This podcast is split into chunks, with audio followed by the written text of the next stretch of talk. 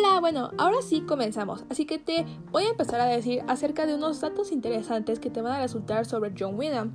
Bueno, pues resulta que pocos pioneros de la computación han participado en tantos y tan variados sucesos importantes, como lo fue John, quien intervino de forma activa en el desarrollo de cuatro computadoras de gran valía histórica, las cuales son la ENIAC, la EDVAC, la BINAC y la UNIVAC. Además, este fue fundador de la Association for Computing Machinery, ACM, y uno de los mayores difusores del uso del cómputo electrónico en todas las ramas del conocimiento. Bueno, sin embargo, su imagen se empañó debido a sus problemas con Atanasov y con algunos de sus colegas de la Universidad de Pensilvania, pues esto ocasionó que algunos de sus logros se llegaran a minimizar y otros se hundieran en el profundo océano de la controversia.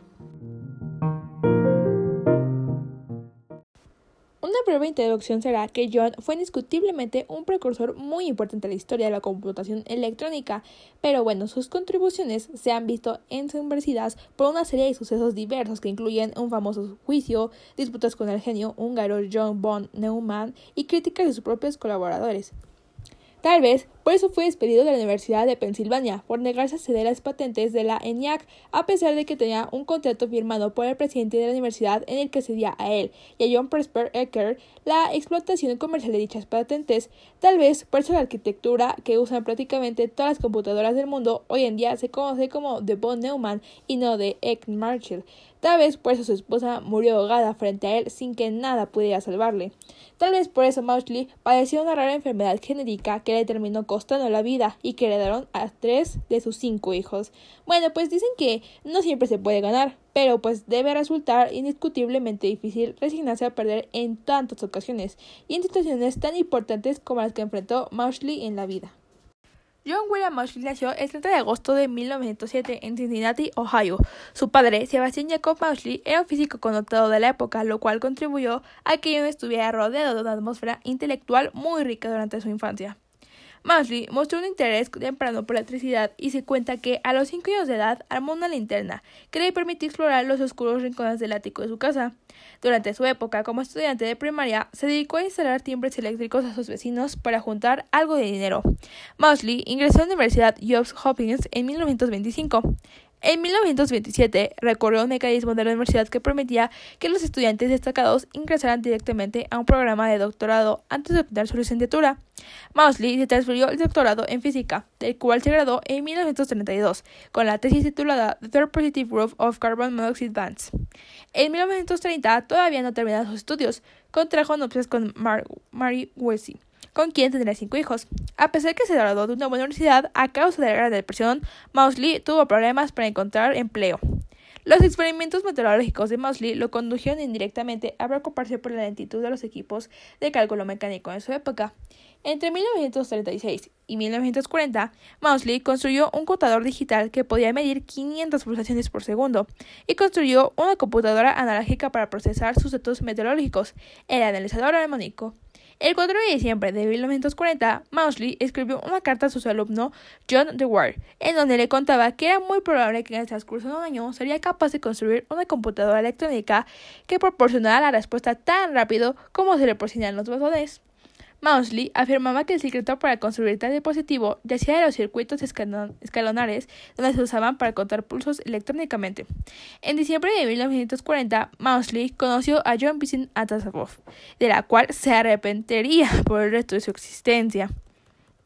Mientras visitaba a Atanasov, Mosley recibió una llamada de su esposa en la que le avisaba que había sido aceptado para el curso de la Universidad de Pensilvania, así que se apresuró a abandonar Iowa para dirigirse a Filadelfia.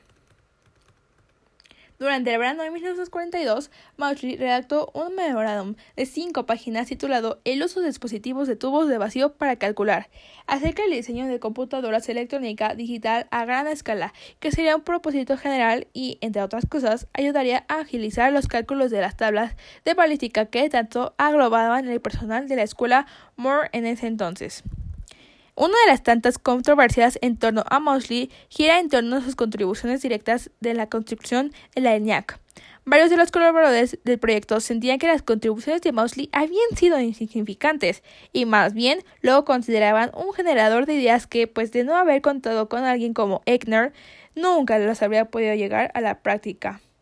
En 1944, Gosling consideró surgió que le otorgará otro contrato de la investigación y desarrollo de la Escuela Moore, en el objetivo de constituir una ENIAC mejorada, pues la EDVAC fue una computadora rodeada de más controversias que la ENIAC.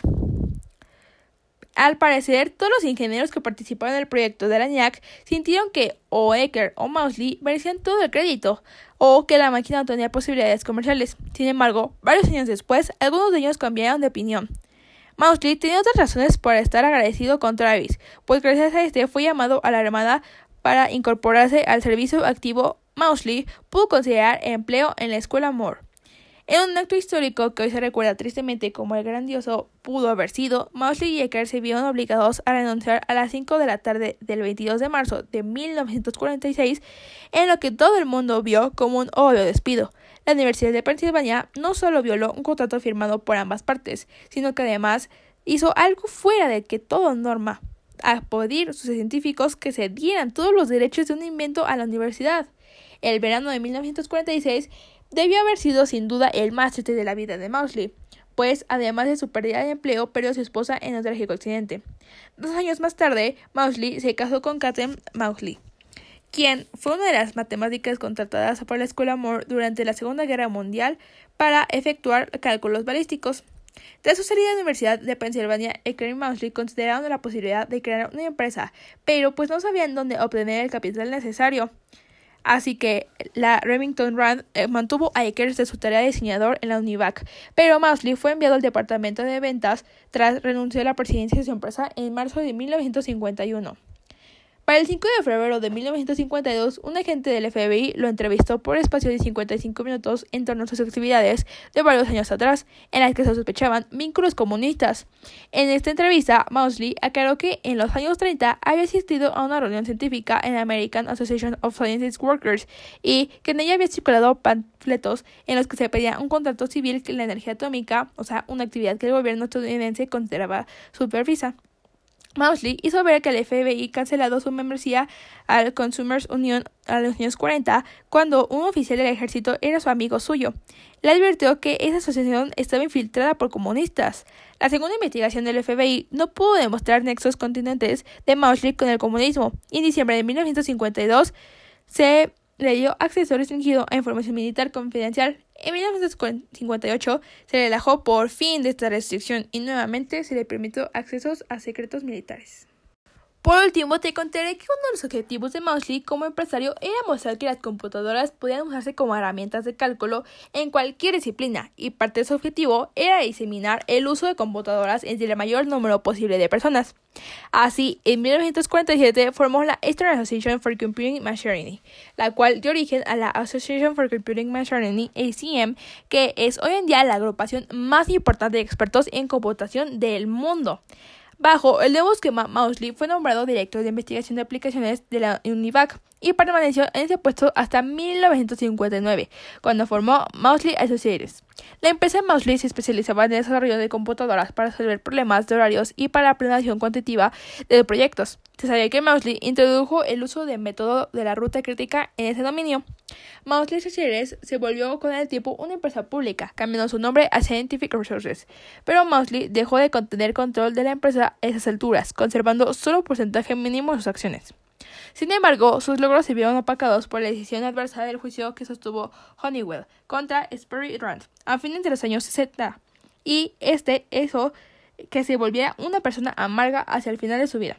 Mousley padecía una extraña enfermedad genética conocida como telangiectasia hemorrágica hereditaria, que le producía hemorragias nasales y moretones en la cara, los dedos y tobillos. Era común que también sangrara internamente, por lo cual debía ingerir constantemente dosis regulares de ciertos nutrientes. En los últimos años su mal se agravó y los moretones en la cara y los dedos comenzaron a hacerse visibles todo el tiempo. Además se dificultó respirar, por lo que tuvo que andar cargando un tanque de oxígeno durante una temporada. Finalmente, el coinventor de la ENIAC y la EDAC, uno de los pioneros más controvertidos de la joven historia de la computación electrónica, falleció el 8 de enero de 1980 durante una cirugía de corazón a la que se le sometió en Abington, Filadelfia.